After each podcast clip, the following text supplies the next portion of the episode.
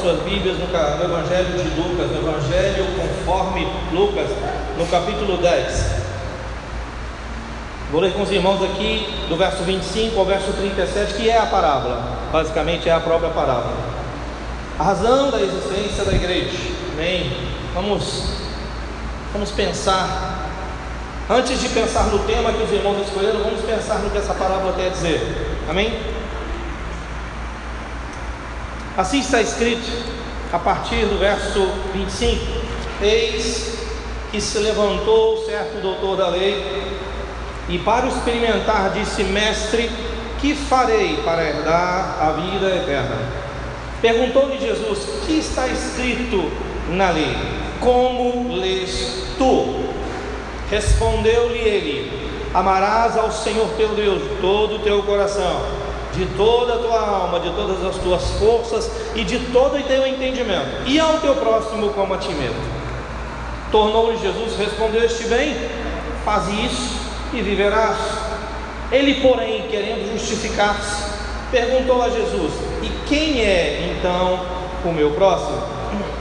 Jesus, prosseguindo, disse: Um homem, um certo homem, descia de Jerusalém a Jericó, caiu nas mãos de salteadores, os quais os despojaram e, espancando-o, se retiraram, deixando-o meio morto. Casualmente descia pelo mesmo caminho certo sacerdote e vendo-o passou de largo. De igual modo também o levita chegou àquele lugar, viu e passou de largo. Mas um samaritano que ia de viagem chegou perto dele, vendo, encheu-se de compaixão, aproximando-se, atou as feridas, deixando, deitando nelas azeite e vinho, pondo-o sob sua própria cavalgadura, levou-o para uma estalagem e cuidou dele. No dia seguinte, tomou dois denários, deu-os ao hospedeiro e disse-lhe: Cuida dele, tudo que gastares a mais eu te pagarei quando voltar. Qual, pois, destes três te parece ter sido próximo daquele que caiu nas mãos dos salteadores? Respondeu o doutor da lei: Aquele que usou de misericórdia para com ele. Disse-lhe Jesus: Vai e faze tu o mesmo. Verso 25: Eis que se levantou certo doutor da lei e, para o experimentar, disse: Mestre, que farei para herdar a vida eterna? Eis que se levantou um certo doutor da lei. É, as parábolas de Jesus elas são um, uma prova, um, elas são uma evidência fortíssima de um dos métodos preferidos de Jesus ao ensinar suas verdades espirituais, suas verdades morais, suas verdades éticas. Uma parábola ela tem esse poder. Agora, há uma diferença. A Bíblia ela, ela é rica em figuras de linguagem, em estilos literários assim, tipos literários. E uma figura de linguagem nada mais é do que um dispositivo linguístico que tem o poder de materializar conceitos de tornar material, de tornar tátil alguma coisa que você quer ensinar, algo abstrato. Jesus vai falar de lealdade, Jesus vai falar de compromisso, Jesus vai falar de misericórdia, Jesus vai falar de compaixão. São coisas que não se pegam, são coisas que não se, não se põem a mão. Então, para isso, ele vai se utilizar de um dispositivo literário, de um dispositivo linguístico chamado parábola. A diferença de uma parábola para uma fábula, a diferença básica de uma parábola para uma fábula é que uma fábula ela tem esses mesmos propósitos que é o de materializar conceitos abstratos, materializar conceitos intangíveis que você não toca. Só que ele faz isso, uma fábula faz isso, utilizando elementos do mundo imaginário. Numa fábula as árvores falam, as montanhas clamam, clamam e proclamam a glória de Deus. Numa fábula, os animais conversam entre si. Existem faunos, podem existir elementos simbólicos, ou seja, uma fábula transmite a verdade, porém utilizando-se elementos do imaginário humano. Por sua vez, a parábola ela faz isso, porém se utilizando de elementos do material, do nosso mundo real. Normalmente alguns autores dizem que uma parábola ela é uma história de ficção que poderia ser verdade. Ou seja, pessoas viajavam entre Jerusalém e Jericó. O risco com os salteadores era real. Alguém poderia ser atacado, alguém poderia ser negligenciado quando ele fosse atacado, alguém poderia agir com paixão com alguém, um desconhecido que fosse atacado. Ou seja, uma parábola ela se baseia, ela é uma ficção, é uma história, não é verdade, não aconteceu, mas poderia acontecer, porque se baseia no mundo real. Essa é a diferença. Na Bíblia tem fábulas, na Bíblia existe um momento por exemplo, que Joás ele conta uma história onde as árvores se falam entre si. E nós sabemos que as árvores não falam, então isso se baseia no mundo imaterial, no mundo irreal, no mundo fictício, no mundo do imaginário, mas uma parábola não. Então, quando nós falarmos aqui dessa parábola do samaritano, com essa parábola do samaritano, nós vamos falar de lugares que existiam e que alguns deles ainda existem. E vamos falar de alguns costumes que o autor tinha ao escrever. Por exemplo, é comum na, na escrita de Lucas, ele sempre utilizava um dispositivo linguístico que ele falava um certo homem, uma certa mulher, um certo dia, um certo lugar. Ele usa isso constantemente, isso é típico do livro de Lucas. Então ele começa dizendo um certo doutor da lei, ou seja, ele era alguém, nós não sabemos quem ele era. Quem era esse homem? Lucas o identifica pelo pronome indefinido, né? mas ele o identifica como doutor da lei. Um doutor da lei era um jurista. Se fosse hoje, nós diríamos que ou ele era duas raças complicadas, ou ele era um teólogo, ou ele era advogado. Das, as, ou, talvez as duas coisas, provavelmente é um candidato perfeito ao inferno. Ele era uma, uma é brincadeira. É porque eu costumo falar para os meus alunos que o teólogo tem um lugar especial mas isso é eles sabem, eles sabem que isso é brincadeira. Né?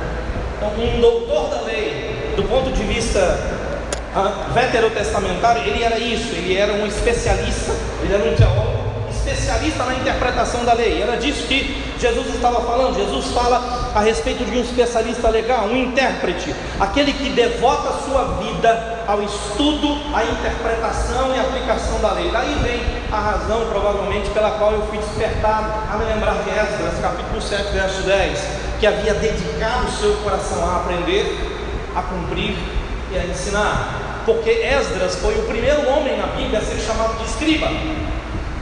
No Novo Testamento, normalmente, escriba tem uma conotação pejorativa, ruim. Normalmente, estamos falando de um legalista, estamos falando de alguém que não está nem aí com os outros. Mas Esdras, o grande Esdras, o livro de Esdras, da época do retorno do exílio, do pós-exílio de Israel da Babilônia, ele era, foi a primeira pessoa, foi o primeiro servo de Deus a ser chamado de escriba. E detalhe, ele foi chamado de escriba versado na lei de seu Deus. E quem disse isso foi um rei pagão. Deus foi glorificado na vida daquele homem. Como ele está falando da lei, certamente estamos falando da lei de Moisés, do Pentateuco, a palavra revelada de Deus. Ou seja, o verso 26, 25, no início dele diz: Eis que se levantou um certo doutor da lei, se levantou um intérprete, um especialista, um teólogo especialista na interpretação da lei de Deus, na interpretação da lei de Moisés. E aqui ele diz que para o experimentar, para colocar Jesus à prova, o seu propósito não era necessariamente bom, o seu propósito era tentar, era testar Jesus, colocar Jesus em aperto. Ele simplesmente disse: Mestre, que farei para herdar a vida eterna? O propósito dele é claro. Ele queria expor Jesus aos seus ouvintes. Mas a pergunta dele, a pergunta dele é de uma extrema importância e ela, é importante para todos. Ela é importante hoje. Hoje, provavelmente, existem pessoas em suas casas que, a, a, apesar da proclamação do Evangelho, apesar de tudo, ou mesmo pessoas que já ouviram o Evangelho, ou mesmo pessoas que é, é, já são crentes até batizados e que ainda não tem, não compreendeu o tamanho da graça de Deus em retirá-lo, em, em, em morrer por ele enquanto ele ainda era morto em suas transgressões e pecados. Essa pessoa ainda pode estar se perguntando: o que farei eu para herdar a vida eterna? Tendo em vista a temporalidade desse corpo, tendo em vista a, a a finitez, a finitude dessa vida. O que faço eu para herdar a vida eterna? Essa é uma pergunta é, profunda. É uma pergunta que os homens a fazem desde que eles perderam a vida eterna de vista, desde quando eles se afastaram do Deus eterno e todo-poderoso. Portanto, a pergunta dele era uma pergunta importante, era uma pergunta que merecia uma resposta à altura. Que faço eu para garantir a eternidade no porvir? Considerando que eu tenho de fazer alguma coisa para merecer a vida, o que devo então objetivamente fazer? Observe que essa é uma pergunta judaica.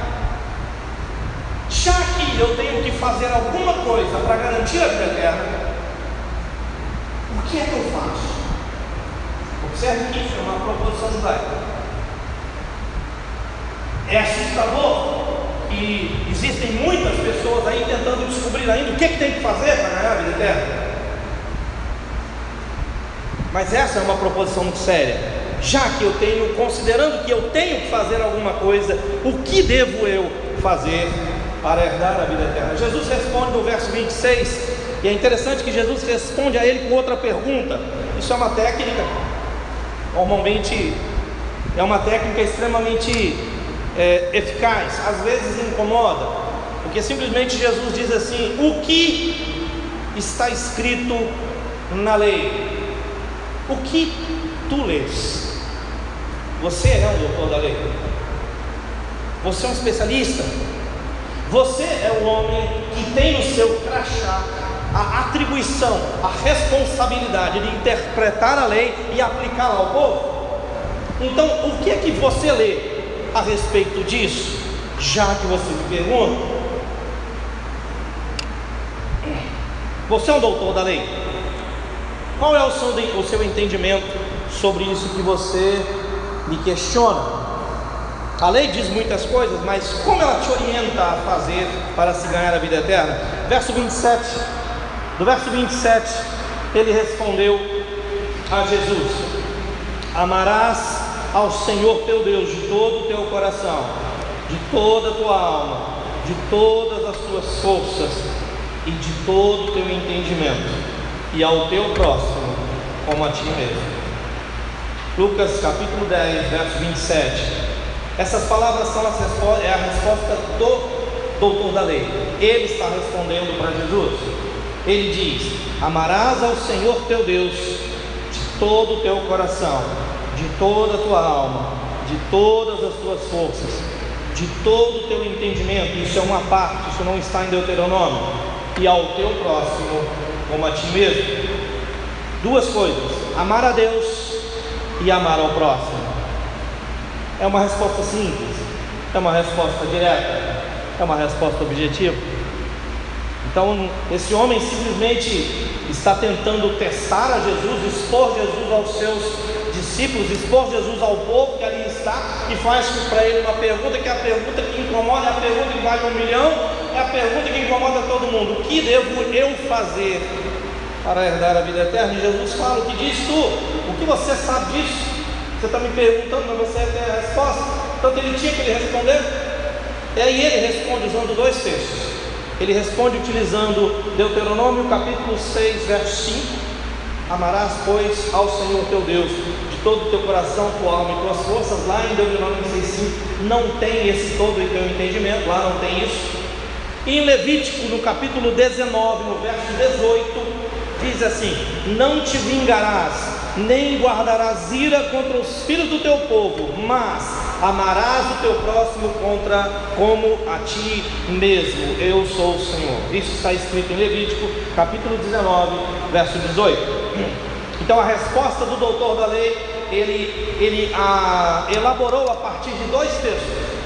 Ele juntou em uma única, em uma única resposta, Deuteronômio capítulo 6, verso 5, e Levítico capítulo 19, verso 18 que em conclusão diz que a saída que existe para o homem é que ele deve amar a Deus acima de todas as coisas e amar ao próximo como ele ama a si mesmo. Essa foi a conclusão.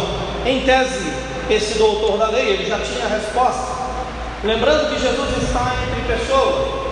Jesus é uma figura pública, ele nunca está sozinho. Esse homem questionou a Jesus para expor. Jesus responde a sua pergunta com outra pergunta. E Jesus foi muito direto na sua forma. E o doutor da lei se viu na condição e respondeu e deu a ele uma resposta que Jesus falou, ok? Você, você está certo, o doutor da lei ele tinha a resposta. Na verdade, ele a sabia de cor.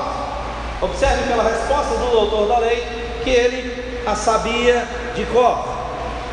A sua intenção era expor a Jesus e não ensinar a lei, que era o seu verdadeiro papel. Tendo em vista a resposta daquele doutor, no verso 28, Jesus diz: Tornou-lhe Jesus, respondeu, respondeste bem, faze isso e viverás. Jesus reconhece a assertividade, a precisão da resposta do doutor da lei, daquele escriba. Respondeste corretamente, parabéns, doutor. Muito bem, teólogo, seminarista do CTBA. Não é? Se você estivesse lá, você não teria passado vergonha na, aula de grego, é isso? Não teria passado vergonha na aula de grego. Você acertou em cheio, essa foi a resposta de Jesus. Porém, no verso 29 diz assim: Ele, o doutor da lei, querendo se justificar, perguntou a Jesus: Então, quem é o meu próximo? É interessante como que esse homem está agindo de maneira é, maldosa. Ele, ele está agindo de maneira maliciosa. Ele pergunta a Jesus algo que já sabe. E ele faz isso de forma pública. E ele espera que Jesus dê uma resposta à altura, ou espera que Jesus se, se perca no meio da resposta, para que ele possa expor a Jesus como um farsante. Mas Jesus provoca o homem, pergunta para ele, ele dá a resposta para Jesus, e Jesus reconhece que sua resposta é perfeita. E aí então, para justificar, já que ele perguntou algo que já sabia, para não fazer feio, diante daquela multidão que ali estava ouvindo aquele debate, ele simplesmente faz a pergunta que dá razão para a parábola do samaritano. E ele diz: É isso? Senhor, quem é o meu próximo? Dá para sentir o sangue escorrendo do lado. Ele simplesmente queria pegar Jesus de alguma forma. E quem é então o meu próximo? Essa pergunta, normalmente em hermenêutica, que é a ciência de interpretação de textos, a gente ensina que toda parábola possui um gatilho. O que é um gatilho? Um gatilho é alguma coisa que aconteceu ou foi falada que provoca ou que causa, que é, é, é o que toca naquela parábola necessária. A parábola isso nós devemos levar em consideração na hora que a gente interpreta uma parábola, porque aquela parábola está respondendo a uma pergunta específica. Que pergunta é? A pergunta é: quem é o meu próximo? Essa é a pergunta. Foi essa pergunta que Jesus respondeu com a parábola do samaritano. Então, a parábola do samaritano tem que responder quem é o seu próximo. Essa é a ideia.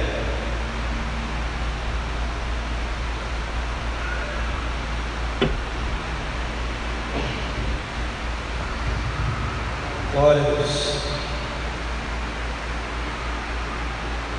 Quem é o meu próximo? Essa, como escriba abre uma nova linha de argumentação, ou seja, vamos pensar aqui, vamos, vamos fazer de conta que a gente acredita que as intenções daquele escriba eram boas. Vamos dar a ele uma, uma, uma, um crédito, né? Vamos dar a ele uma chance. É, quando ele respondeu sobre obter a vida eterna, ele disse duas coisas, não foi? Quais são as duas coisas? Amar a Deus e amar ao próximo. Ok. Bom, a Deus eu conheço. Deus eu sei quem Ele é. Eu entendo o que o satisfaz.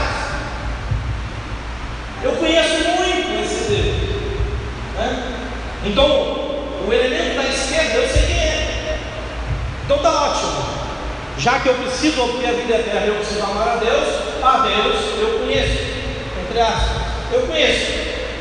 Mas o próximo? Quem é? Quem é o próximo? A quem especificamente eu devo endereçar o meu amor? A quem especificamente eu devo endereçar o meu cuidado? A quem especificamente eu devo endereçar os meus, o, o, a minha boa vontade no âmbito da vida terrena e material? Porque Deus não é terreno, Deus não é material. A palavra de Deus diz que Ele é Espírito. Então, a quem eu direciono o meu amor, a quem eu direciono os meus cuidados, a quem eu direciono a minha boa vontade neste mundo? Me responda, Jesus, já que o Senhor é tão fera. Quem é o meu próximo? Essa pergunta é interessante, viu? Eu estou falando de dar a ele um crédito, de dar a ele uma. Né? Porque o relacionamento com um Deus transcendente, soberano, eterno, não tem comparação quando nós nos relacionamos, nos relacionamos entre iguais. Em teoria, é mais fácil amar a Deus do que o seu vizinho. Porque Deus não é chato, o seu vizinho é. Porque ele está longe, o seu irmão está do lado. É mais fácil, teoricamente, amar a Deus. É mais fácil, teoricamente, amar a Deus do que o próximo, porque o próximo pisa no meu calo, Deus não. Porque Deus é bom, meu irmão vale nada. É muito mais fácil, em tese, amar a Deus do que ao próximo. Mas a Bíblia, ela tem uma voz só. Ela é uníssona em dizer que essas duas dimensões, elas são inseparáveis. A verdade é que a Bíblia diz mais do que isso. A Bíblia diz que é impossível amar a Deus verdadeiramente se ao próximo você não ama. Esse homem não sabe o tamanho da fria que ele entrou. Ele não sabe o tamanho do pepino que ele trouxe para si no momento em que ele fez essa pergunta. Ele não imaginou o tamanho do problema que ele estava encarando. Por quê? Em 1 João capítulo 4, verso 20 e 21, lá diz assim: Se alguém diz eu amo a Deus e odeia seu irmão, é mentiroso. Pois quem não ama o seu irmão a quem vê, não pode amar a Deus a quem não vê. E dele temos esse mandamento: que quem ama a Deus, ame também a seu irmão.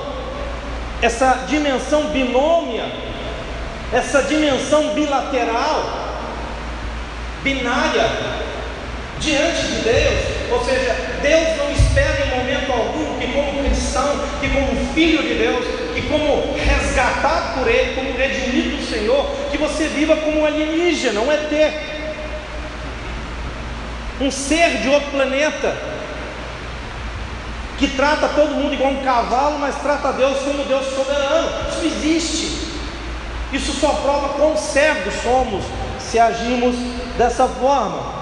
Tiago, capítulo 2, versos 8 e 9, segue o mesmo, a mesma linha de João, da primeira carta de João, capítulo 4, versos 20 e 21.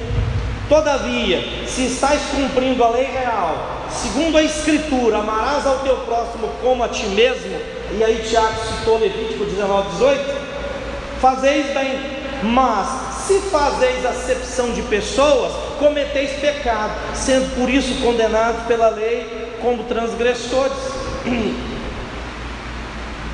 A Bíblia não dá margem para a ideia de um relacionamento unilateral, um relacionamento em que você serve a Deus de todo o coração e trata os outros como lixo. Não existe isso. Mas eu repito, é mais fácil relacionar com Deus do que com o próximo. Porque com Deus, quando você peca repetidas vezes, fecha os olhos e pede perdão, você não olha para o olho dele olhando para as assim. Você não está lidando com o igual. Essa relação ela pode se tornar muito distante, ela pode se tornar muito mitológica, ela pode se tornar muito, muito, muito é, é, é virtual. Parece que você, você se comunica com Deus via Facebook, porque não precisa ter um relacionamento verdadeiro. Você separa cinco minutinhos do dia, Senhor, me perdoa que pequei, faz sua confissão. Né? Perdoa que pequei, vou rezar atrás da Maria, tá, tá, pronto, morreu. Agora o seu próximo, e aí, como é que fica? Como é que fica esse relacionamento?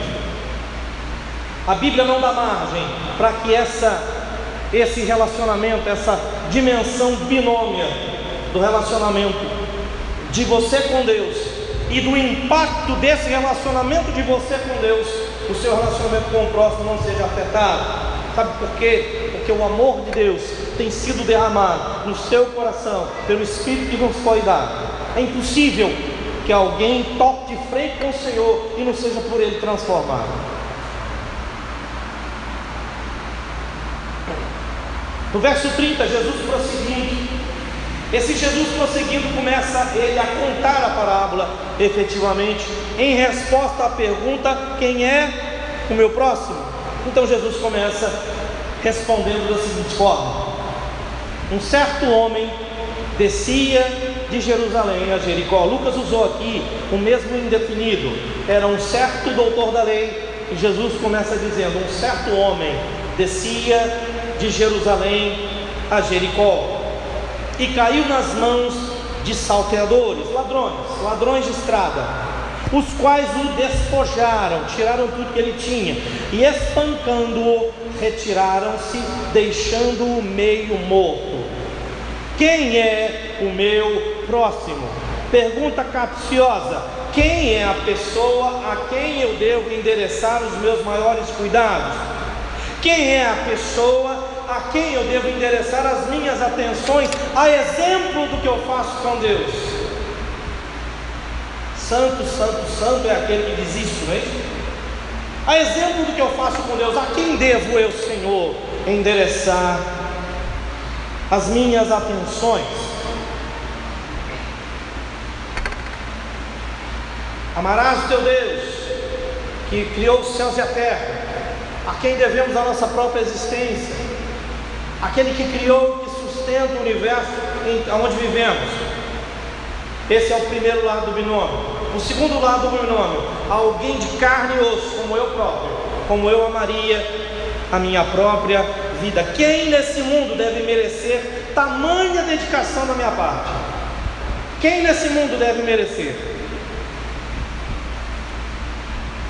Alguém que eu chamo de próximo, alguém que eu devo amar com a minha própria vida, instinto de sobrevivência, que figure como outro lado da moeda do amor, a que devo dedicar ao próprio Deus. Tem que ser alguém muitíssimo especial. Não é verdade, alguém a quem eu devo amar, assim como eu amo a Deus, esse sujeito tem que ser muito bom. Ele tem que ser muito bonito, tem que ser muito cheiroso, tem que ser muito perfeito. Esse sujeito não pode ter defeito. A quem é possível eu posso, a quem eu poderia amar? Esse sujeito, se ele tiver um defeito, eu não consigo amá-lo dessa forma, porque eu vou amá-lo assim como eu amo o próprio Deus. Quem sabe a minha mãe, meu pai, meus filhos, minha esposa, meu amigo mais íntimo. Quem sabe meu pastor, meu pastor é uma benção, vou amar ele igual eu amo a Deus. Quem sabe meu sacerdote? Quem sabe uma celebridade qualquer? É, o mundo está cheio de celebridades. Nada disso. A resposta de Jesus é: os meus alunos de grego antroposquis, um certo homem, um certo homem, qualquer um, ninguém sabe quem ele era. Lucas, ele é ele é ferino nesse tipo de coisa, porque ele disse um certo doutor da lei, não importa o CPF dele. E aí Jesus começa a contar a história de um certo homem, Não importa o CPF dele. Ah, ele tinha que ser alguém muito especial. Não, ele era qualquer um. O nome dele era João Ninguém. Eu não sei o nome dele. Jesus não quis dizer, provavelmente ele não existia. Nós não sabemos se ele era branco, se ele era preto, pobre, rico, se ele era culto ou ignorante, se ele era da nobreza, se era plebe, se ele era filho de alguém, tem gente que não é, não é? Se ele era pai de alguém, se ele era marido de alguém, qual era a idade dele, se ele era velho, se era jovem, a parábola não esclarece quem ele é. E isso deve nos dizer alguma coisa. Jesus não disse um certo jovem de 18 anos descia e quase casado, isso foi pensar, esse sujeito vai lá pela ajudar, não?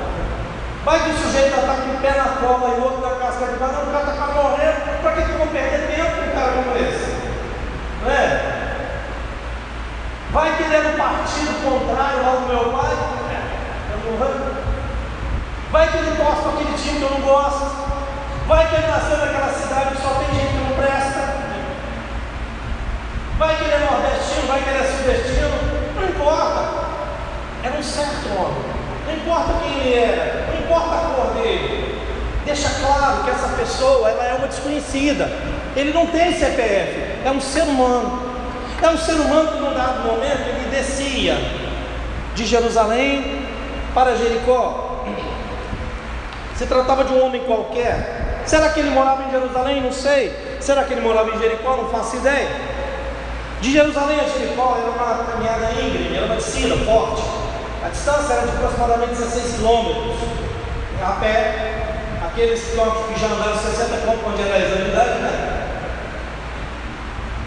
E a descida de Jericó, a descida de Jerusalém no alto, e Jericó ele ficava próximo às margens do Mar Morto. A descida era de aproximadamente um quilômetro. Você, é, do ponto alto ao ponto baixo, ao ponto. Então, uma descida íngreme de aproximadamente um quilômetro, 16 quilômetros de estrada. Esse tipo de estrada é assim, né? É sinuosa, uma estrada serrana. E era nessa estrada que um certo homem estava dizendo. E esse homem, no verso 30, ele descia de Jerusalém a Jericó e caiu nas mãos de salteadores. Esses salteadores ladrões de estrada, eles o despojaram, roubaram tudo que ele tinha, espancaram e deixaram meio morto. O homem descia sozinho? Talvez. É uma pergunta: será que ele estava sozinho? Será que ele tinha um monte de amigo lá onça que correu e deixou ele para trás? Será que ele tinha posses? Roubaram muito dele? Não sei. Sei quanto que ele tinha. Pode ser que ele era um pobretão.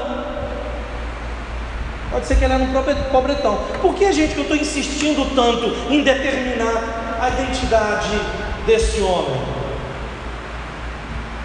Porque Jesus está respondendo quem é o próximo daquele doutor da lei. E ao responder quem é o próximo do doutor da lei, ele deixa claro que o homem que desceu de Jerusalém a Jericó era um qualquer, era um, uma pessoa qualquer. Era um sujeito que ele não fazia ideia de quem era, de onde veio, do que tinha, de onde... não sabia nada dele. E não importa, não interessa, ele era um ser humano. Só isso. Ele era alguém que precisava de socorro. Ele precisava de ajuda. A Bíblia diz que ele foi espancado e foi deixado meio morto. Daí eu posso intuir que o estado dele era tão deplorável que esses homens não acabaram de matá-lo porque acharam que ele já estava morto. Deixar testemunhas depois de um ataque na estrada é muito perigoso para eles. Ladrões eram tratados pelo Império Romano com muita covardia. Os romanos, eles, é, no, no, período do primeiro, primeiro século, estabeleceu-se o que foi chamado pelos historiadores de pax romana. O que, que era a Pax Romana? A Pax Romana é, significava que havia paz em todas as fronteiras. Significa que dentro das fronteiras do império, qualquer pessoa podia sair de um lugar para o outro sem ter problemas de segurança. Porque o Império Romano era muito bruto com transgressores. Esses salteadores, eles pegos por uma corte romana, estavam mortos. Mas eles não iam morrer depressa, esse é, é o problema. Então, se Jesus insistiu em dizer que ele ficou meio morto, é porque o estado dele era deplorável. Assim, ele não era testemunha, ele não podia reconhecer os seus espancadores. Ele foi atacado por um bando de ladrões que ficaram na espreita em algum trecho isolado da estrada, para espoliar quem passasse por ali e não representasse risco para eles, tinha que ser um lugar isolado. Qualquer um poderia ter caído nas mãos dele, aquele sacerdote podia ter caído nas mãos dele, aquele levita podia ter sido a vítima deles. Esse homem que socorreu poderia ter sido a vítima deles. Ele deu azar, vamos chamar dessa forma. Os outros deram sorte de passar uma vítima primeiro. Esses homens não esperavam que ele vivesse. Um sobrevivente desse seria uma testemunha perigosíssima. Foi deixado na estrada. Se ele representasse algum risco, eles iam jogar ele uma vala, não é? Deixar ele na estrada porque certamente ele estava muito, muito, muito próximo de, é, de morrer. Era essa a sua situação. É importante quando nós estudamos, eu costumo falar com meus alunos, eu, eu leciono hermenêutica. É, na verdade, eu leciono algumas matérias, uma delas é a interpretação bíblica, que é hermenêutica, a outra é grego, grego do Novo Testamento, a outra é a introdução ao Antigo Testamento, história de Israel. É, na hermenêutica, é importante você ler o texto para fazer uma no tempo, porque nós estamos lendo uma coisa que aconteceu há dois mil anos atrás. Estamos falando de um texto que foi escrito em uma outra língua. Estamos falando de um mundo que nenhum de nós conhece. Estamos falando de um mundo que hoje é muito diferente de nós. A cultura oriental é totalmente diferente de nós hoje. Então, viajando no tempo, como eu estou fazendo aqui agora com vocês, é possível eu entender quão machucado aquele homem ficou ao ponto desses homens deixarem na estrada. Quão machucado aquele homem ficou para ele não representar risco de reconhecer os seus agressores. O mesmo risco que ele corria, o que ele correu, os outros também corriam. Então, naquele momento, aquele homem foi a vítima. Ele foi a vítima do momento. No verso 31, Jesus utiliza uma palavra interessante. Ele diz assim: casualmente descia pelo mesmo caminho um certo sacerdote. É, Lucas utiliza o mesmo impessoal, o mesmo indefinido. Era um certo doutor da lei, era um certo homem que descia de Jerusalém para Jericó e também descia um certo sacerdote. Quem era ele? Não sei. Qualquer um. E ele vendo, aí tem uma expressão, é passou de largo. O que é passar de largo? Passar de largo é se afastar. Né? Passa perto e assim.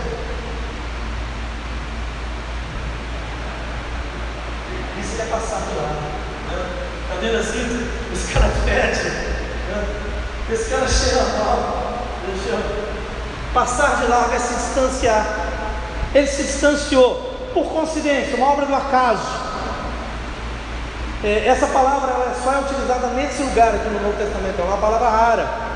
Naquele momento passava um certo sacerdote, e se ele tivesse se adiantado, ele teria sido atacado pelos salteadores, né? Ele, ele correu o mesmo risco esse sujeito. É, um pouquinho mais rápido que ele passasse, ele estava perdido. Né? E aí o povo ia achar que ele tinha mais dinheiro, ele tinha mais medo dele, era capaz dele apanhar mais que o outro. Né? E eles poderiam decidir que o sacerdote era uma vítima promissora, afinal de contas esse povo tem dinheiro, né? né? Todo mundo acha que pastor tem dinheiro, sacerdote também devia ter, né? Então esse povo devia ter muito dinheiro. Mas não sabemos, não, não, não, não temos como saber como aconteceria. Quando o sacerdote viu o homem, ele, ele se, se distanciou. Ele passou pelo lado oposto da estrada, da estrada, ele se distanciou o máximo que podia. O mesmo ocorre com o levita que decide não se envolver, que decide que, a, a, a, que, e as expressões utilizadas são as mesmas. É um certo sacerdote, é um certo levita, é um certo homem que descia de Jerusalém para Jericó, e é um certo doutor da lei. São todos desconhecidos, são pessoas não identificadas, um certo viajante, alguns ladrões, nenhum deles são. Todos eles foram envolvidos numa trama casual. Todos eles as únicas pessoas dolosas na história são os ladrões. Eles eram os, os que estavam esperando alguma coisa, que estavam esperando uma vítima. São as únicas pessoas que aguardavam uma vítima, talvez, ou que talvez na hora que passaram, é, eles viram aquilo como uma oportunidade. Agora o interessante é o seguinte: no verso 31 diz que casualmente descia pelo mesmo caminho o sacerdote, vendo o pastor de largo. No verso 32, de igual modo, semelhantemente, também passou um levita aquele lugar, viu e passou de largo, ou seja, tomou o lado oposto da estrada. O interessante é que, por que aquele sacerdote da parábola, pensem comigo, por que, que aquele sacerdote da parábola, lembrem que eu falei com vocês que uma parábola é uma história de ficção, mas que pode ser verdade, ok? É uma história de ficção, mas é uma história que ela, é, é, ela utiliza elementos do mundo real. Ok? Então, hum, por que, que aquele sacerdote, bem como o levita, prováveis conhecedores da lei, tanto quanto o escriba que questionou a Cristo, esse aí, o, o escriba, está sendo confrontado pelo Senhor.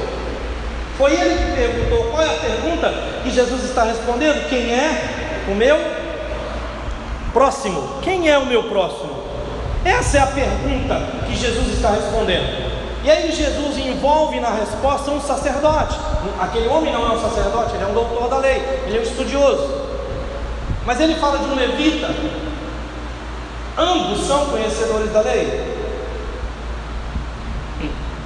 Por que que tanto um quanto o outro tanto, para, tanto o sacerdote como o levita, prováveis conhecedores da lei, como o escriba com quem Jesus está argumentando, entenderam e decidiram que o melhor a fazer era passar de largo, era se distanciar, buscar o outro lado da estrada. É possível que eles tivessem medo. A solução deles ela foi lógica. Se vocês estivessem passeando ou viajando com a sua família, Vamos nos colocar dentro da palavra, muito fácil apedrejar agora o levita e o sacerdote, não é verdade? Eles são safados, sem vergonha, né? Eles são isso mesmo, eles não prestam, né? É porque eles são judeus, eles não prestam mesmo. Mas se põe no lugar dele, se você estivesse lá, você e sua família, na época você não estaria com o seu, com seu carro novo, você ia estar com o seu burrinho, com a sua mula, sua carroça nova, zero bala, tirada da concessionária. E aí você passando na estrada e vendo lá um homem semi-morto, com cara de que foi espancado por ladrões. Aí você tem lá sua esposa, seus filhos, os bens que você tirou da sua casa, as coisas que você está levando para vender. Arriscado. Perigoso mesmo. A saída é lógica, eu não vou me envolver deixa passar a polícia, eles são pagos para isso, não é não? A polícia é paga para isso. Eu não vou me envolver com esse troço. Eles, os salteadores poderiam estar por perto. Ou então, ele já deve estar morto. Semi-morto significa que ele já está com. É, é, semi, né? É só mais escorregadinha, né? Não precisa muita coisa. Ele está semi-morto. Por que, que eu vou me envolver com os problemas de um desconhecido? Por que, que eu vou tocar num cadáver? A lei diz que eu não posso tocar no cadáver. Eu vou ficar impuro. E aí? Se eu ficar impuro, não vou poder participar da ceia. Se eu ficar impuro, pastor, eu não tomar banho. Eu não posso tocar no cadáver. Eu tenho meus motivos para não me envolver com a vida de um desconhecido um estranho que está nessa estrada empoeirada, são 16 quilômetros, que passe outro, alguém vai passar. Vai passar uma Madre Teresa de Calcutá aqui que vai cuidar dele. Por que tem que ser eu? Ué. deixa o padre passar lá, não, não, ele, ele. Talvez eles tivessem uma missão urgente, mais urgente que a vida de um homem seria considerada um, um peso, se eles passaram para outro lado. Não deve ter sido possível ver com detalhes quem era a pessoa ou qual era o seu verdadeiro estado. É interessante quando nós lemos um texto como esse, normalmente quando isso é pregado, a tendência é a gente crucificar quem? A gente crucifica primeiro o sacerdote, depois crucifica o levita, depois a gente crucifica o pobre coitado do, do doutor da lei que já está apanhando de Jesus. Não é? A gente faz isso. Só que tem um detalhe, coloque-se no lugar deles. Você faria a mesma coisa. Eu faria a mesma coisa. Eu não me arriscaria de ficar na beira de uma estrada isolada, num fim de mundo, arriscando a minha vida por um desconhecido. Tem que tomar cuidado para crucificar o sujeito aqui, não sei não. Uma coisa é certa. No que dependesse da atitude tomada por essas, dois, essas duas pessoas, ou seja, o sacerdote e o levita, o homem deixaria de estar semi-morto em breve. Né? O estado intermediário de morto dele, dali a pouco, ficaria resolvido. Dentro em breve ele viraria um cadáver mesmo. Né? Dali a pouco ele estaria morto. A sua morte seria a única coisa garantida nessa história até o momento. Se dependesse daquelas duas pessoas, mas um samaritano que ia de viagem chegou perto dele e vendo encheu-se de compaixão. Verso 33. Gente, vocês não fazem ideia. Eu, eu, eu normalmente eu, eu tenho a expectativa de que a igreja ela, ela motive os irmãos a, a lerem a Bíblia, a comerem a Bíblia, e que você possa perder as contas de quantas vezes você leu a Bíblia toda na sua vida. Que você possa não saber mais, né? Eu perdi a conta de quantas vezes eu já li as Escrituras. Seria muito bom, e é muito bom que isso aconteça, sabe por quê? Porque à medida que você se aprofunda no conhecimento da palavra, você está mais vacinado contra ventos de doutrina, você está mais vacinado contra o engano do diabo, você está mais preparado para servir o Senhor, você será, é, você está mais preparado para ser edificado pelo Senhor. Quando Jesus fala em um certo samaritano, eu garanto para vocês, aquele escriba deve ter tido um nó estômago ele teve vontade de vomitar. Sabe por quê? Porque para os judeus, os samaritanos eram uma raça, era uma espécie de segunda classe. Para eles, os samaritanos, eles eram lixo, eles eram escória. Uma certa vez, eles quiseram ofender a Jesus e deram e jogaram no peito de Jesus duas ofensas. Não falei que tu és samaritano e tens demônio? Ou seja, você é um samaritano e ainda tem um capeta nas costas. Isso é um jeito de ofender. Ser samaritano é ofensa. Você me chama de porco, mas me chama de samaritano, é mais ou por aí. Sabe por quê? Porque os samaritanos, eles são uma raça híbrida que foi é, artificialmente levada para o norte de Israel, no Israel do Norte, Samaria, na região de Efraim, na época do exílio de Israel, em 722 a.C. Quando Israel foi enviado, Israel do Norte, foi enviado para o exílio, Judá foi enviado para o exílio em 605, mais de 100 anos depois, em três etapas, na verdade. E a terceira etapa foi em 586. Isso, Judá, sul, Israel do sul. Mas o Israel do Norte foi exílio em 722. E o que, que eles fizeram? O que, que a Assíria fez para não deixar a terra inabitada? Trouxe um monte de estrangeiros para lá e manteve alguns é, é, israelitas ali. E eles se misturaram e produziram uma religião típica. Eles utilizavam o chamado Pentateuco samaritano. Eles tinham um templo rival ao templo de Jerusalém, que é a casa do Deus Altíssimo, que ficava no Monte Gerizim. Ou seja, os samaritanos são uma raça imprestável do ponto de vista dos olhos daquele povo. Lembre-se da mulher samaritana, João capítulo 4, Jesus falou com ela, e ela estranhou assim, ele só falou comigo, visto que os judeus não falam com os samaritanos.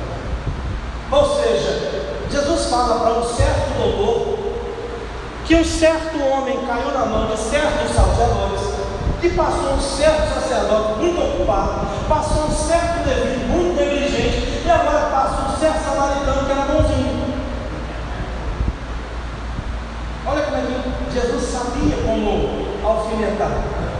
Né? Ele deu uma, ele deu uma alfinetada naquele, naquele doutor da lei. E então, um samaritano, ai meu Deus, samaritano, olha o que, que esse homem foi enviar.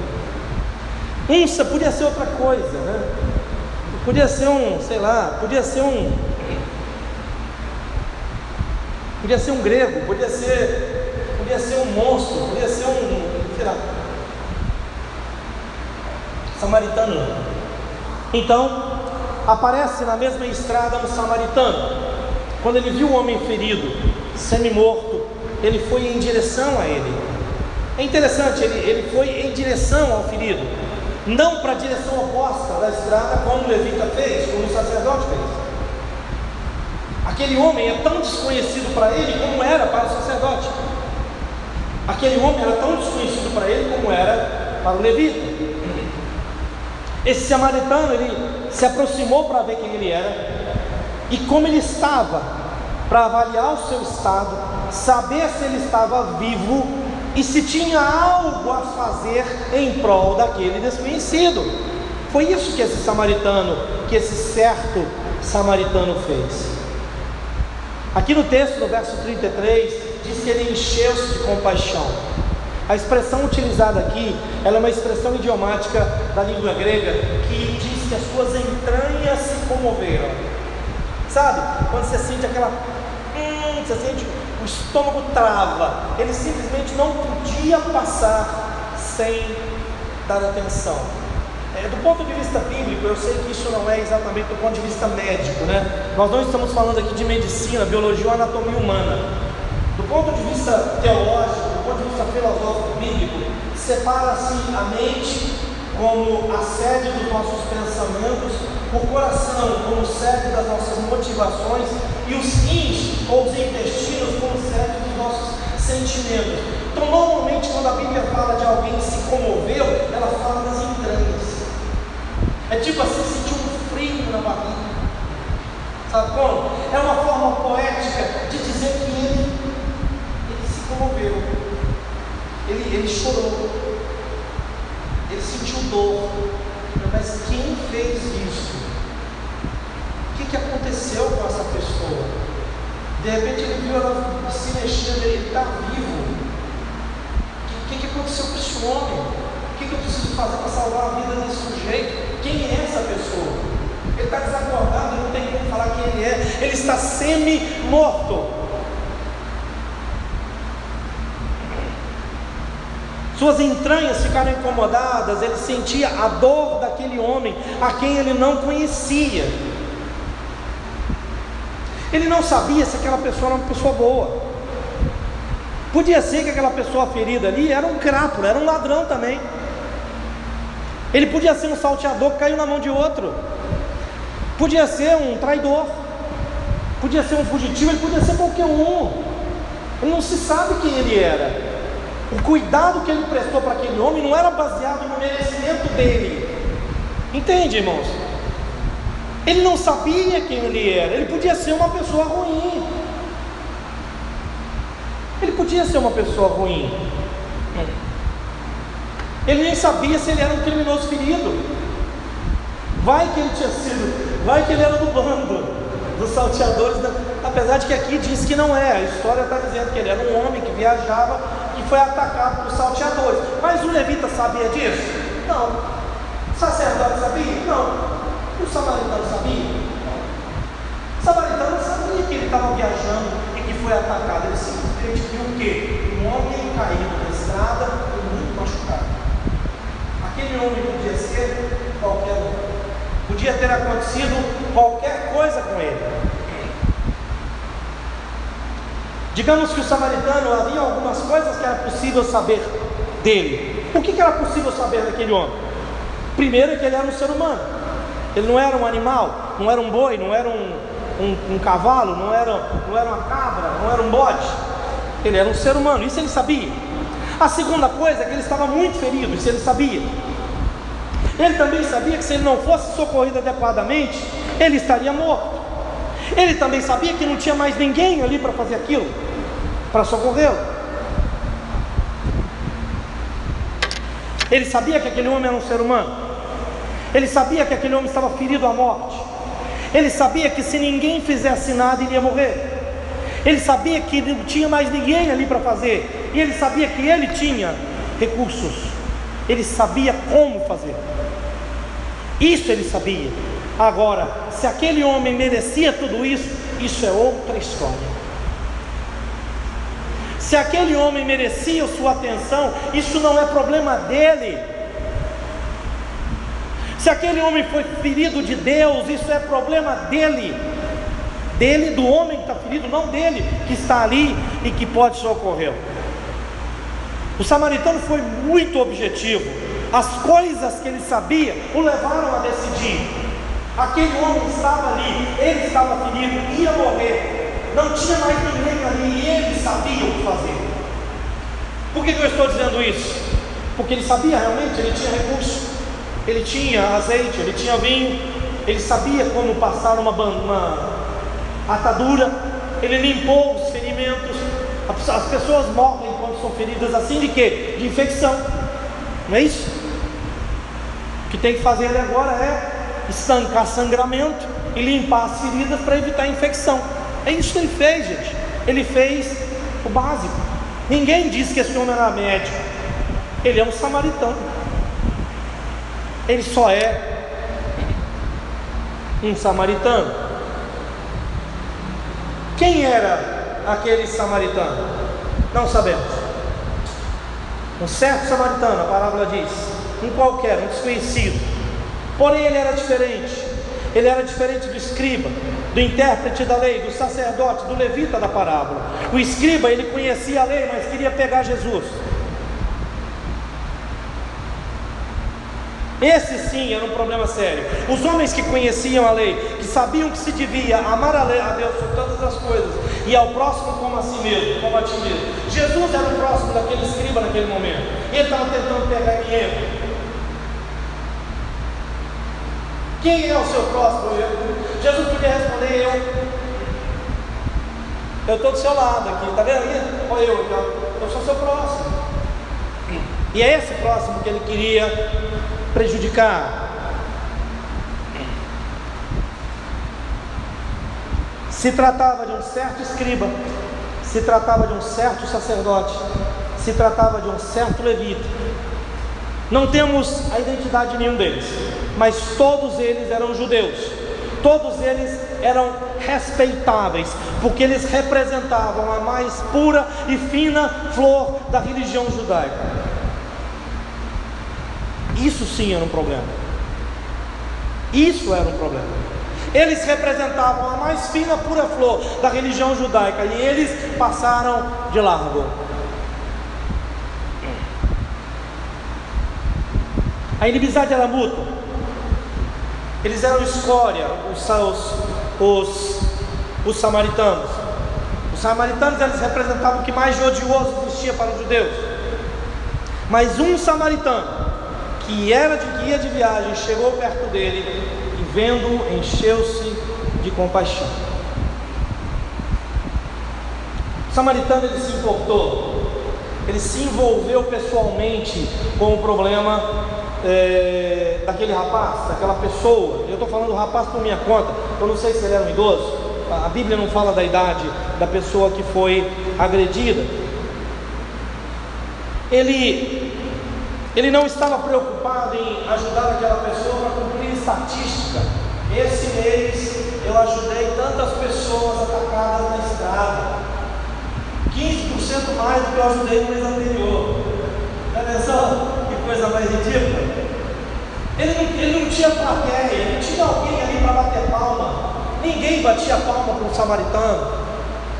Não havia ali um zelo religioso. Não havia isso. O samaritano não ganhava nada com isso, além de se arriscar.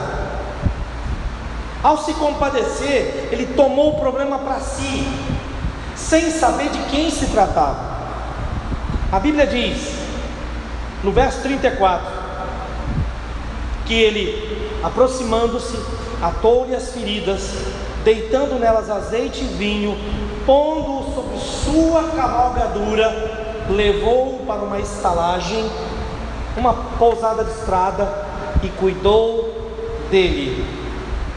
Interessante, interessante que aqui fala dos cuidados que ele tomou para com aquela pessoa. Ele atou as feridas, ele limpou as feridas com azeite e vinho, ele pôs sobre a sua própria cavalgadura, sobre sua montaria. Ele cuidou das feridas, aplicou nelas os conhecimentos que ele tinha, os recursos que ele tinha, gastou parte dos produtos que ele carregava. Não sabe, a gente não sabe por que, que ele carregava isso, se era para consumo próprio, se era para vender. Nós não sabemos de nada. A única coisa que a gente sabe é que esse homem, ele pegou esses produtos, ele colocou o ferido em seu próprio animal, provavelmente uma mula, um, um animal domesticado, que é o termo que é utilizado lá de sua propriedade, abriu mão do seu conforto, expôs-se ao risco, pois era impossível saber se aqueles salteadores estavam ou não próximos levou para uma estalagem onde era um lugar preparado. Essas estalagens é, da época, elas, elas eram casas. É, as pessoas, são pessoas que suas casas elas, elas eram próximas à estrada e aí eles expandiam as suas casas e, e dispunham de cômodos que eles alugavam para pessoas que viajavam. Então ali era a família do estalajadeiro eram seus bens, eram seus animais e alguns, algumas instalações, alguns lugares que eles poderiam receber viajantes. Assim ele complementava a renda familiar. Foi assim, foi num lugar como esse que esse samaritano levou o, o, o ferido. Aí a Bíblia diz que lá ele cuidou desse homem. Ele cuidou e no dia seguinte, ou seja, ele ficou durante um dia naquela estalagem. Gente, pensa comigo. Ele está fazendo uma, uma, viagem de 16 quilômetros a pé. Gasta mais de um dia para fazer uma viagem de 16 quilômetros a pé? Não. Gasta. Nós que somos os reis da, do sedentarismo, nós gastaríamos menos que um dia. Nessa época que as pessoas andavam a pé mesmo, ou no lombo de burro, ele gastaria bem menos do que isso. Fazendo os cálculos rapidamente, provavelmente umas 4 horas. É isso? Uma viagem de umas 4 horas seria razoável? 5 horas, menos do que isso? Ele ficou um dia. Ele gastou um dia da vida dele em prol de um estranho. Pensem, por favor.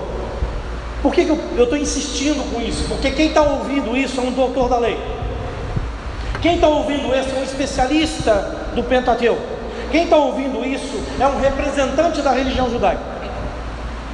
E Jesus está dizendo que o samaritano desconhecido gastou um dia de sua vida para tratar de um outro desconhecido, que podia ser qualquer coisa, inclusive um outro samaritano.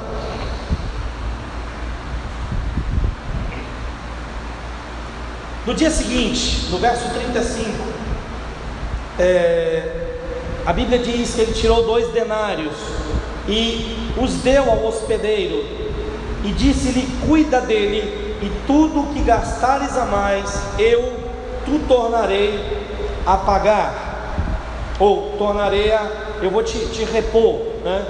Você cuida dele, e tudo que gastares a mais, eu, eu tu pagarei quando voltar. Uma, o, o, samaritano ele tinha que seguir viagem, ao invés de transferir o problema para o dono da estalagem, era uma possibilidade, né? De manhãzinha ele fugindo, ele podia fazer isso, ele podia correr. Mas eu já fiz a minha parte. Agora, ó, pernas para que te se vira, chama a polícia, liga pro, liga pro 190, chama a polícia. E eu, eu não deixo o nome, não é?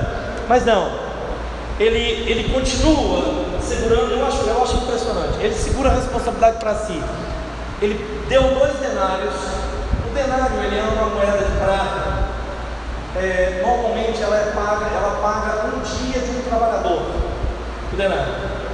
Alguns estudiosos dizem que dois denários seria suficiente para pagar os cuidados básicos de uma estalagem por um mês.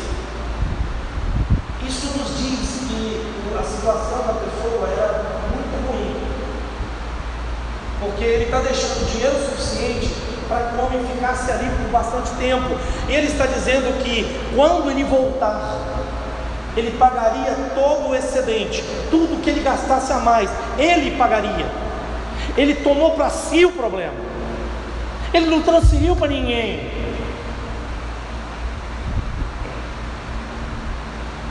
Ele não transferiu.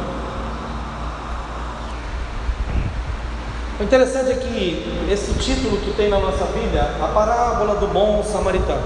Esse título ele é editorial, ele não, não faz parte do texto original bíblico. Na verdade, o texto bíblico não possui títulos e subtítulos, né? Isso, quem coloca isso é a casa publicadora. E a ideia do bom samaritano para o povo judeu soaria como um paradoxo. É a mesma coisa de subir para baixo, né? É subir para baixo, descer para cima, entrar para fora ou sair para dentro, porque samaritano bom é samaritano morto. Não tem samaritano bom. Por que, que nós normalmente identificamos como um bom samaritano? Porque o que ele fez, ele fez a diferença na vida de um desconhecido sem ganhar absolutamente nada com isso. A gente não sabe mais nada da história, até porque isso é uma parábola.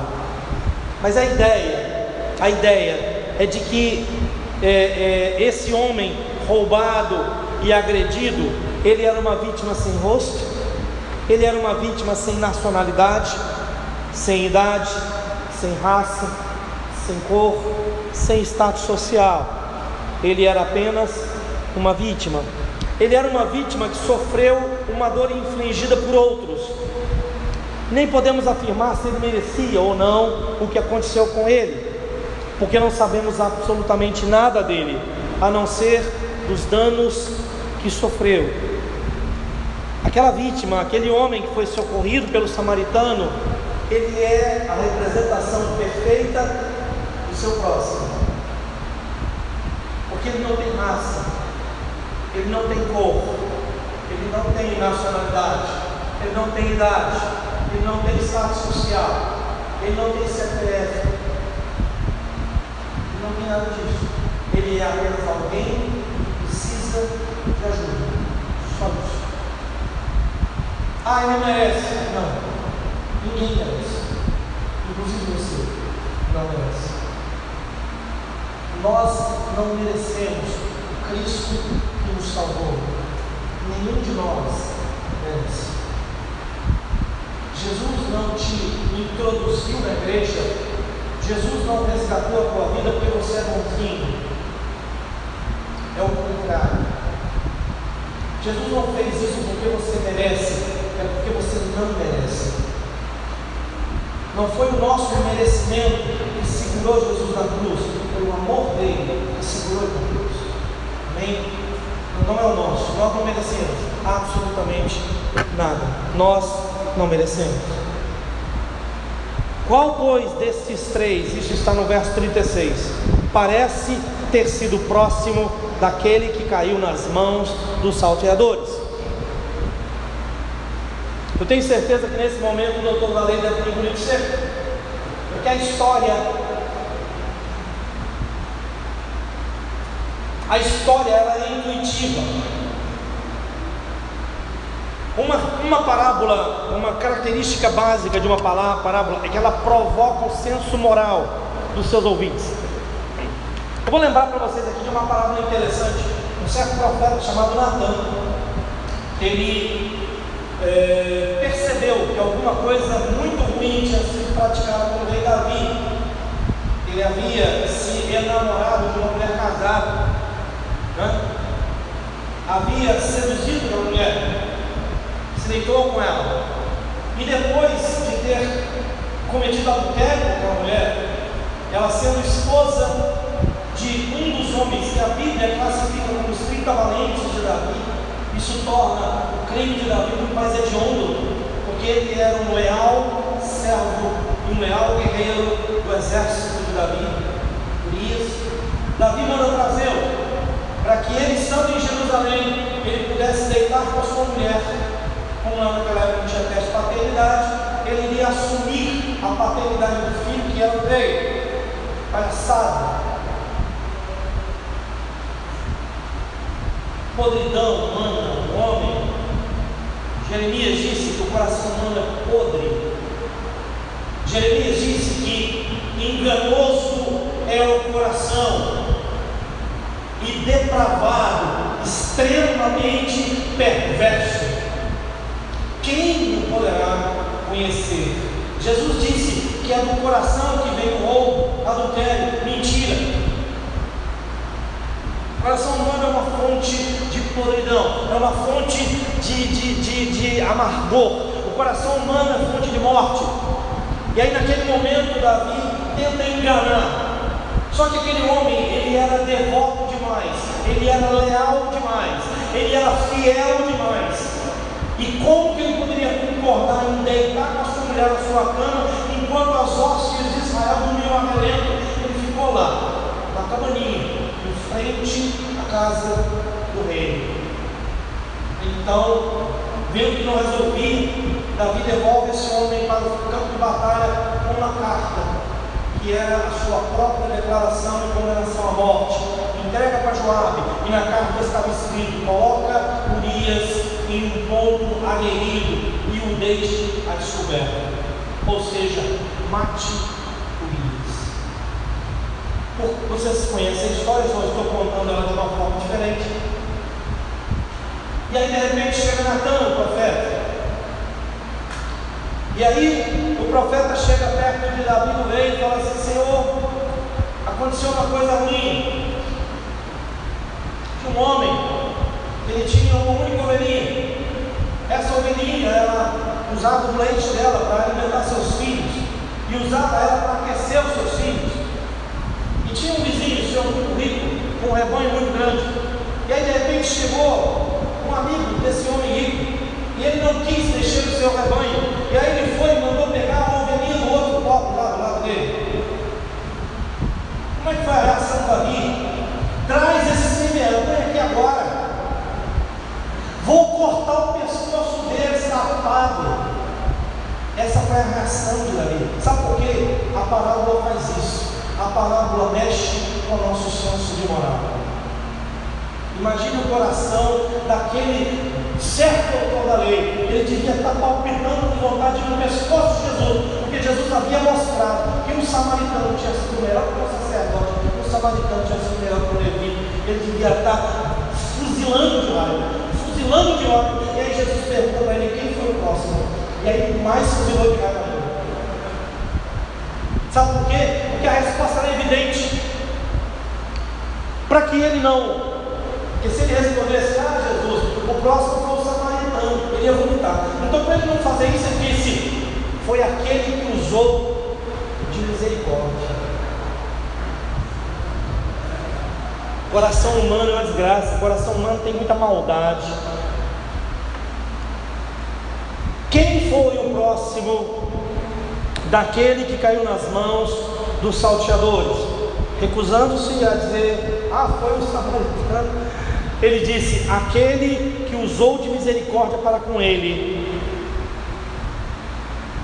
Disse-lhe, pois, Jesus: Vai e faze tu mesmo. Esse homem deve ter ido para casa e chorado muito. Quem é o meu próximo? Foi a pergunta que o escriba fez a Jesus. Quem é o meu próximo? Tá. Aleluia, glória a Deus. Quem é o meu próximo? Jesus conta essa parábola intrigante e desconfortável e reverte a pergunta de forma inesperada. Ele não está perguntando, Ricardo, quem é o meu próximo? Ele está perguntando quem foi o próximo daquele que precisou de ajuda. Você quer saber quem é o seu próximo? Quem que é o próximo daquele que está morto do teu lado ali? Ah, você vai aprender com isso. Qual foi o próximo do homem agredido? Você quer saber quem é o seu próximo? Qual foi o próximo do homem agredido? Quem foi o próximo daquele que caiu nas mãos dos ladrões na estrada? Com essa pergunta, Jesus arranca das profundezas do senso moral do seu interlocutor uma resposta incômoda inevitável. A resposta foi: aquele que usou de misericórdia com ele.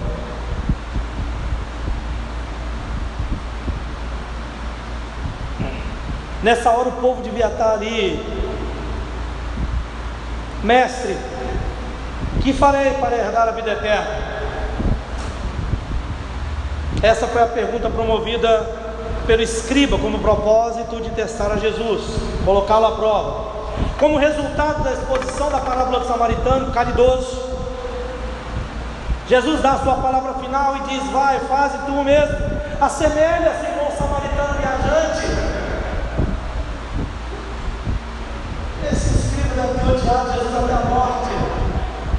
Quem é o meu próximo? O que, é que eu faço para na minha terra? Imita o samaritano, seu besta. Imita ele. Faz o que ele fez. Seja homem. Não pergunta quem é o seu próximo, não. Pergunta quem é o próximo daquele que precisa de ajuda. Quem é o próximo daquele que sofre? Quem é o próximo daquele que está morrendo em seus pecados? Quem é o próximo daquele que se arrasta em direção ao inferno do teu lado? Pergunta quem é o próximo dele. Pergunta para mim quem é teu próximo. Não, você não precisa. Você não precisa. O que precisamos aprender, pois, com esta parábola? Qual dos dois? Qual, pois, destes três te parece ter sido próximo? Quais foram os três? O sacerdote, o levita e o samaritano. Aquele que usou de misericórdia, vai e faz tu mesmo. Vai e faze tu mesmo. É lógico que nós não podemos pensar na possibilidade de uma salvação por méritos, não é disso que Jesus está falando, porque não é o assunto da parábola. Obter a vida eterna, como questionado pelo escriba. O problema aí não é esse. Se você cumprir a lei perfeitamente, ok, pode chegar perto de Deus para viver a vida eterna. Senhor, eu cumpri a lei, tá bom? Eu mereço a vida eterna. Se você, ok, amém. O problema é que a própria Bíblia diz que isso é impossível. A própria lei, a própria Bíblia demonstra que isso é impossível. O que é impossível? É impossível ser perfeito. É impossível cumprir a vontade de Deus integralmente. É impossível você chegar no final da sua vida e não dizer que você ofendeu a Deus a cada respirar. Porque a nossa salvação, ela não vem de obras.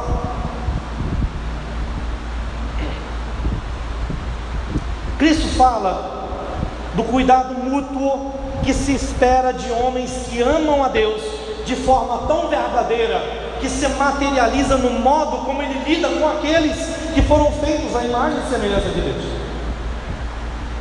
É como eu falei no início. É muito fácil dizer que ama a Deus. Mas João diz que como é que você diz que ama a Deus e odeia seu irmão? Como é que é possível que isso aconteça dessa forma? Cristo está falando do cuidado mútuo que se espera de homens que amam a Deus de forma que materializa o modo como eles lidam com aqueles que foram feitos à sua imagem e à sua semelhança. Eu queria citar um texto que está em Efésios, no capítulo 5, não precisa abrir a sua Bíblia, depois você olha, no verso 28 e 29, o tema lá é outro, evidentemente, lá está falando a respeito é, é, de maridos amarem as suas mulheres, aí, mas tem um trecho aqui que eu queria levantar,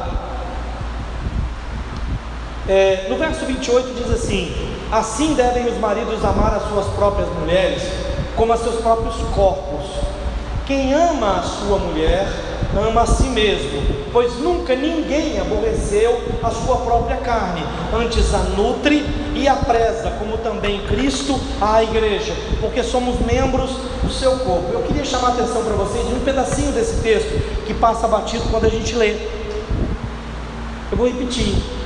Ninguém aborreceu a sua própria carne, antes a nutre e a preza, como Cristo faz com a igreja.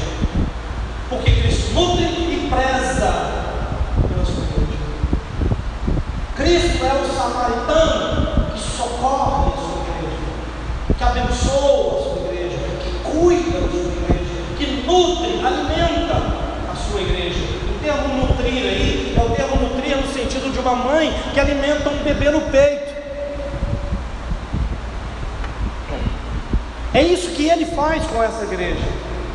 Quando nós estamos aqui compartilhando a palavra de Deus, é isso que Ele está fazendo com essa igreja, nutrindo, prezando, protegendo, guardando.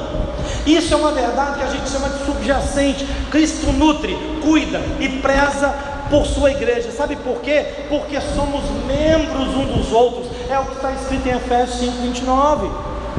Se somos membros um dos outros, como é possível que deixemos irmãos caídos e isso não nos incomoda. Certa vez eu li um trecho de uma entrevista de um general americano, eu esqueci o nome dele. Ele é cristão, ele estava dando uma palestra e ele falou sobre a invenção das minas terrestres. Né? E ele disse que as minas terrestres elas são dispositivos bélicos que não têm o propósito de matar.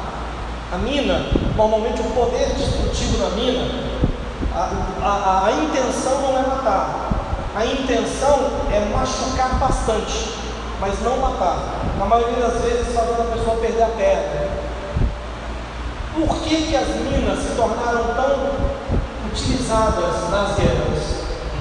Porque exército nenhum deixa seus soldados vivos para trás. Ninguém fica para trás. Esse é o lema dos Rangers, os Rangers americanos. Ninguém fica para trás. Ninguém. Se ninguém fica para trás, qual é a maneira mais adequada de atrasar o exército? Machucando bastante. Porque se você machuca um pedaço daquele batalhão, vai ficar para proteger a vida de quem está machucado. E aí esse general disse uma frase que sinceramente incomoda muito. Ele disse assim: a igreja de Cristo é o único exército que abandona os soldados queridos. A igreja de Cristo é o único exército que ele conhecia na terra que tinha capacidade de abandonar soldados Ou seja, a igreja não se acaba quando termina a dessa. Ela vai deixando para trás. Ela vai deixando para trás. Sabe por que, que deixa para trás? Porque gente ferida dá trabalho. Gente ferida é chato. O sujeito, quando ele está em guerra com Deus, aí quando eu estou falando de ferido, não estou falando de ferido na carne, eu estou falando de ferido na alma, de ferido na mente, coração, das emoções feridas, pessoas com depressão, pessoas com, com traumas, pessoas com a vida toda estragada, pessoas com a família toda arruinada, com o casamento todo torto. Esse tipo de gente dá trabalho demais, gente. Deixa para trás. É mais fácil. Passa lá.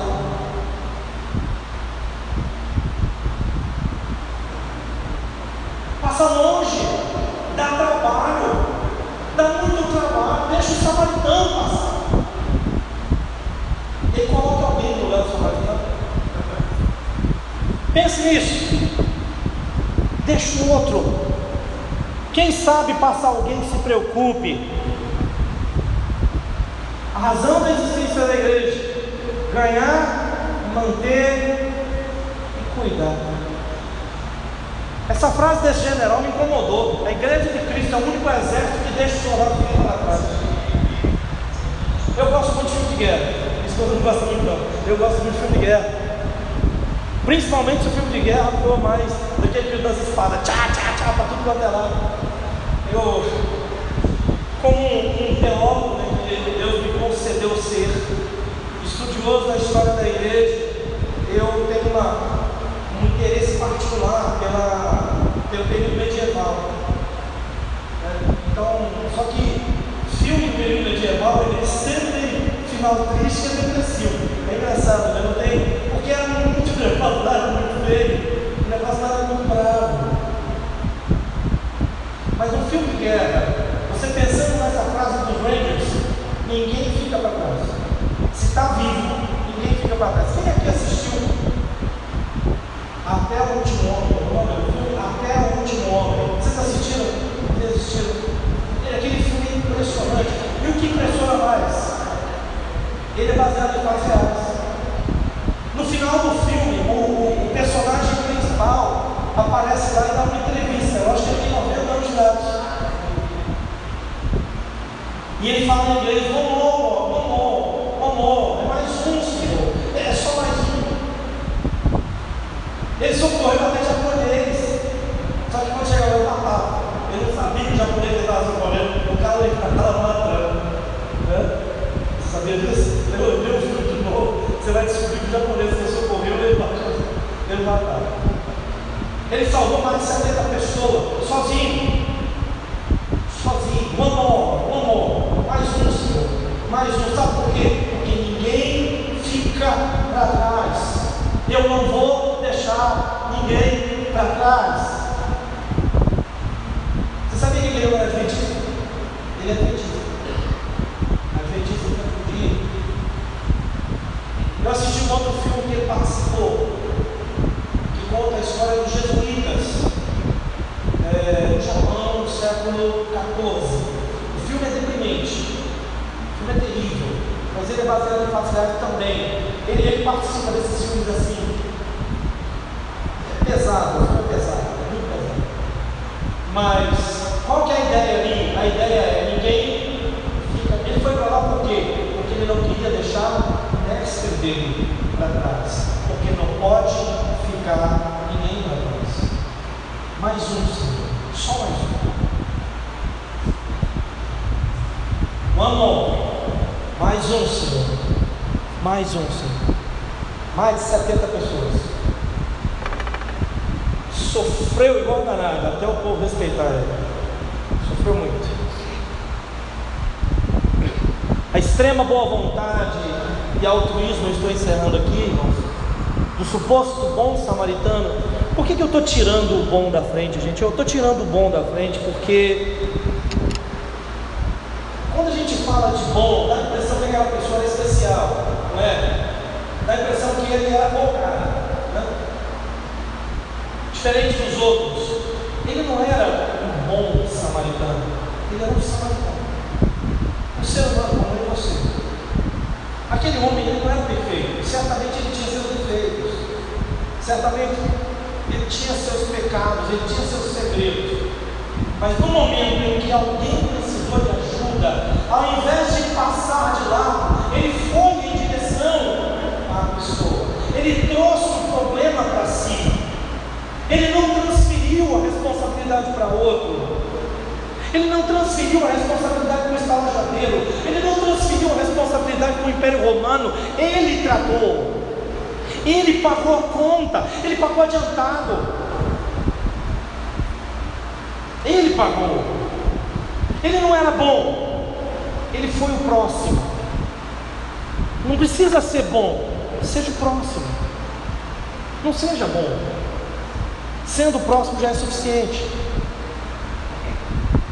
Ela nos ensina, o interessante é que, trazendo aqui agora para uma outra realidade, a extrema boa vontade e altruísmo daquele homem, ela pode nos ensinar acerca de um resgate infinitamente maior, de um viajante perdido, sem nome, em um mundo de pecado, maldição e morte. Alguém que ofereceu não ah, o seu azeite, o seu vinho e o seu fomontaria para um João Ninguém. Alguém que ofereceu a sua própria vida um João Ninguém. É, Jesus contou uma parábola que eu falei para você no início dessa palestra, de que é uma história fictícia, não é verdade? A parábola é fictícia, aquele samaritano não existe, ah, é uma história de ficção. Mas aconteceu algo que não foi ficção. Deus, passou pela estrada e tinha um João Ninguém caído, meio morto, na verdade não meio morto. A Bíblia diz que nós estávamos mortos em nossos delírios e transgressões.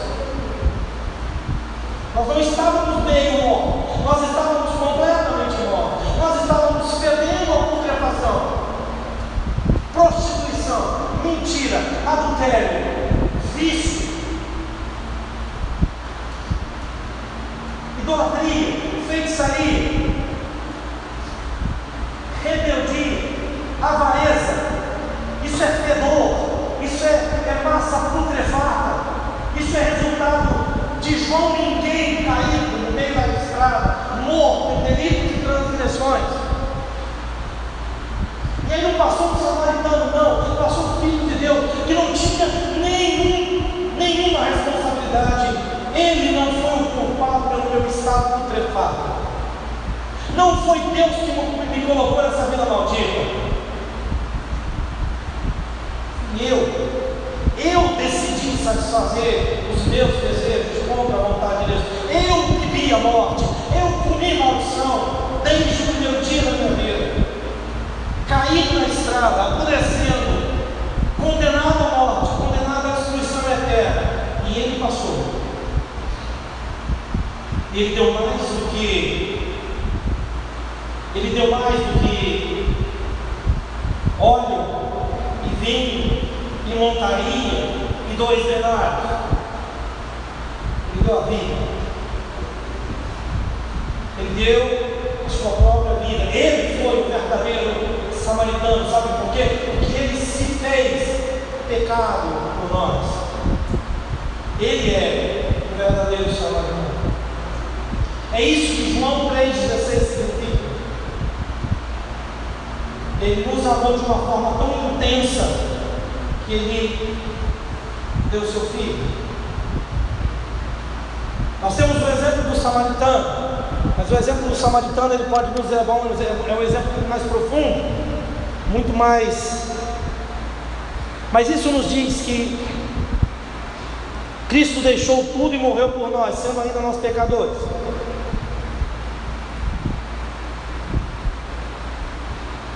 Ele ofereceu tudo de si em favor de um João ninguém em favor de um nada, em favor de alguém que não merecia absolutamente nada. Uma raça caída, no meio da estrada, abandonado por todos, especialmente pela religião. Especialmente pela religião. Que em tese deveria cuidar dos desvalidos. A razão da existência da igreja. Do ponto de vista eclesiológico, a igreja é uma agência divina, estabelecida aqui na terra para proclamação e glorificação daquele que a comprou. Então, o papel dessa igreja é glorificar a Deus, basicamente é esse. Glorificar aquele que a comprou com o seu próprio sangue. De que forma? Por meio da manifestação do caráter de Deus, quando você direciona o seu amor ao seu próximo. É impressionante que igreja, é, infelizmente a tradição transformou isso aqui em igreja. Né? A tradição transformou isso aqui em igreja. A palavra eclesia significa assembleia, significa ajuntamento, significa reunião. Quando Jesus diz que ele edificaria a sua igreja, ele está dizendo que ele edificaria a sua eclesia eclesia. Eclesia? Ele edificaria a sua eclesia. Significa que ele edificaria a sua própria assembleia, o seu próprio ajuntamento, o seu próprio grupo de pessoas. Eu não sou uma igreja, nós somos, porque nós somos uma assembleia. É impossível ser uma única pessoa ser uma. Ela teria que ser ali por si mesma. Seria uma reunião interessante. Ver como é que ela conflito, né? Isso é igreja. Por isso que Jesus disse que toda vez que dois ou três se reúnem em meu nome, eu me faço presente.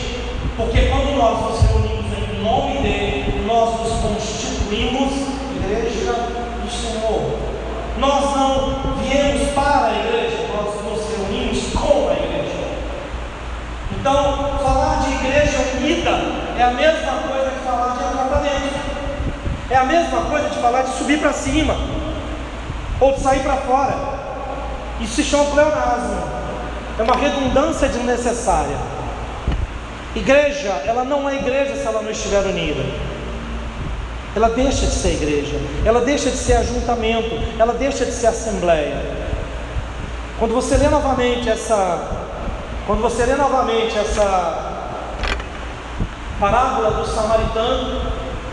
Lembre-se que maior exemplo vívido, o samaritano era uma história fictícia, mas lembre-se que o maior exemplo vivo de alguém que, vendo um desvalido, podre, caído na estrada, e ele deu tudo de si, quem fez isso por você foi Cristo, e ele é digno, ele é digno de todo louvor, ele é digno de toda adoração, e ele é o dono legítimo desta igreja, amém? Ele é o dono legítimo desta igreja. Essa igreja possui um pastor, que é uma ovelha responsável pelas demais ovelhas, que pertencem ambos ao mesmo dono, que é Cristo. Vamos colocar de pé em nome de Jesus.